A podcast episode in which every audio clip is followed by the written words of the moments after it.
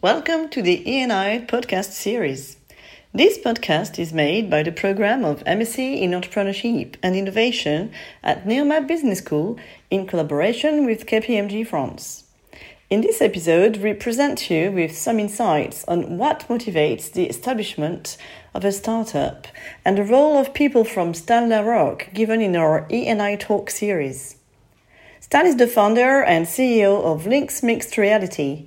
Lynx Mixed Reality, founded in 2019, is a technology company based in Paris that is creating a mixed reality headset that uses both VR and AR. Stan, what made you want to set up a company in the mixed reality headset market in the first place?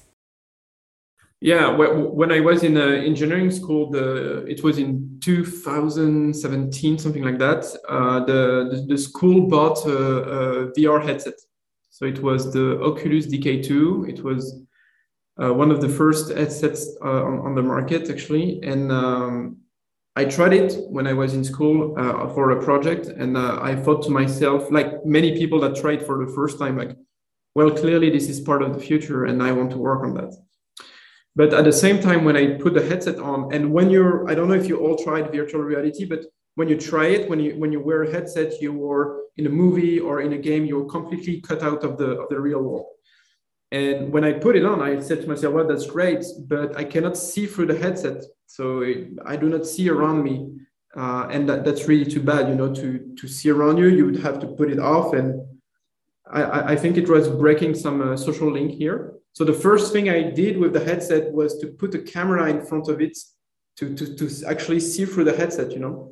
And that was actually uh, called augmented reality. And I didn't know even what, what, what was you know what it was called at the time so i really had this idea while in engineering school and when i so i built a prototype of that with like duct tape and cardboard uh, in my room but it was working I, I, have a photo of that somewhere but yeah it was like like very very big and um, uh, i don't know uh, i made some demos to some people and say well you can actually build a company around that because people are willing to people would be willing to buy that um, and I, I created a company.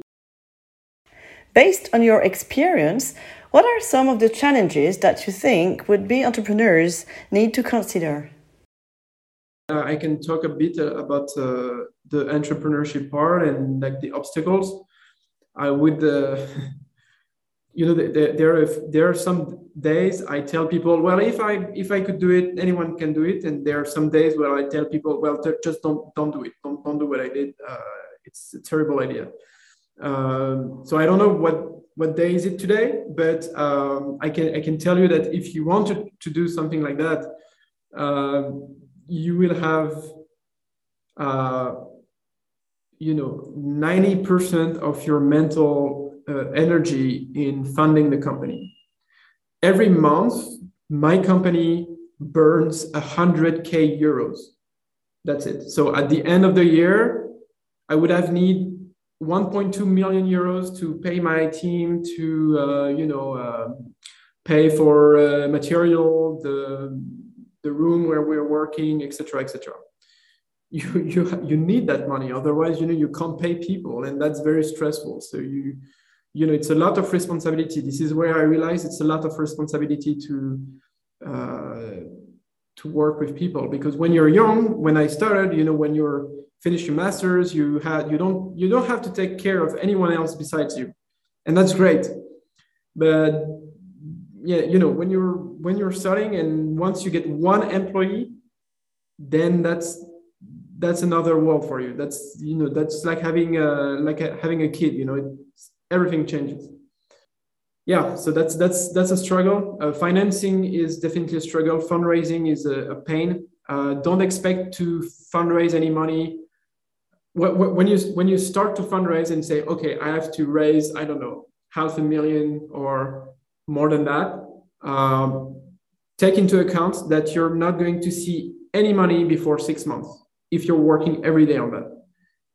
Uh, every day we have news about oh that startup raised uh, 200 millions and became a unicorn and all that. That's a lot of work. That's it, it, it, there is no magic behind that. There certainly is a lot of money, but it certainly is hard to to get it and to to you know to raise a bit uh, a little bit of that at the beginning. And you know it's all the news we're seeing about startups usually are exceptions. And uh, you, have, you have to realize that. Thank you very much stan for sharing with us. We are msc entrepreneurship and innovation at neoma business school. We regularly host the E&I Talk, inviting entrepreneurs and managers to share their insights and experience. Please check our LinkedIn page, join us in the E&I Talk, and subscribe to our podcasts. We will continue our conversation with Stan in the next episode.